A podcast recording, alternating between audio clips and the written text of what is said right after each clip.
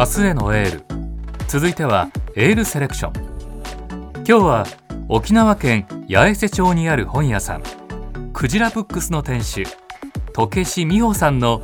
おすすめの一冊をご紹介します。タイトルはパスタを巻く。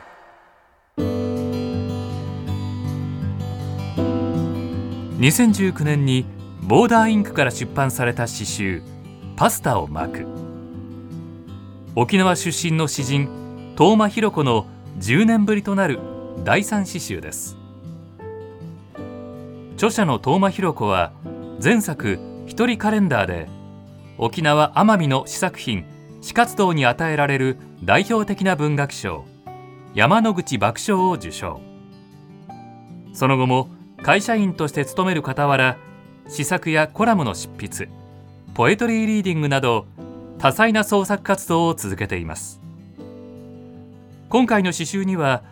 その多忙な日々の中で綴った著者の10年間が27編の詩となって収められています。ではこの一冊を選んでくださったクジラブックスの店主時志美穂さんのおすすめポイントをご紹介しましょう。上杉さんよろしくお願いします。はい。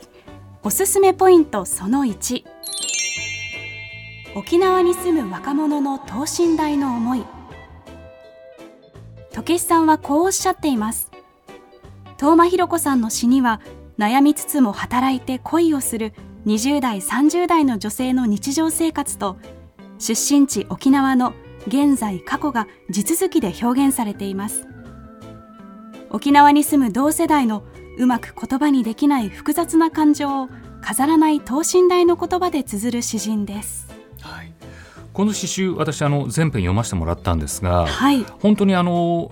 沖縄という地域性にとらわれずに東京にいる人も、はい、北海道にいる人もあのお互い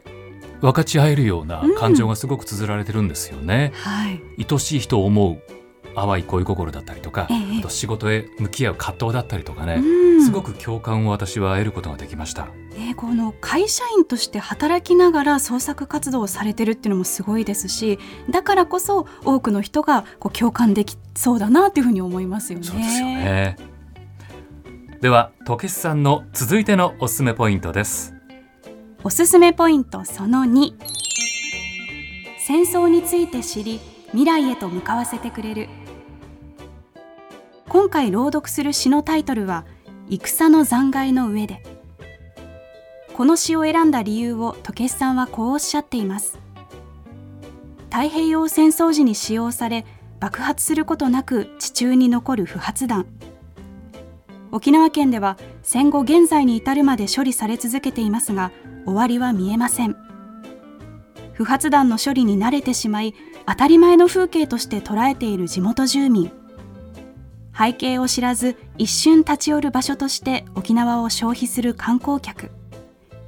戦争について今こそ知り考え未来へと向かわせてくれる作品です。あのニュースサイトで、不発弾沖縄で調べてみると、毎月のようにねそのニュースが上がってくるんですよね。あの私東京に住んでますけど東京に住んでると、まあ、たまにあるんですよね不発弾が見つかった、でも本当に何年に一度じゃないですか、はい、でも沖縄ではそれが毎月のようにあって、であのその処理でね周辺の住民が避難をっていうニュースがたくさんあるんですよね。私もね沖縄大好きなところなんですけど、はい、この詩をきっかけにこうもっと沖縄の深いところまで知りたいしこう知った上で訪れたいなというふうに思いましたね。ね本当日本で唯一地上戦があった沖縄をね私たちはもっともっと自分のこととして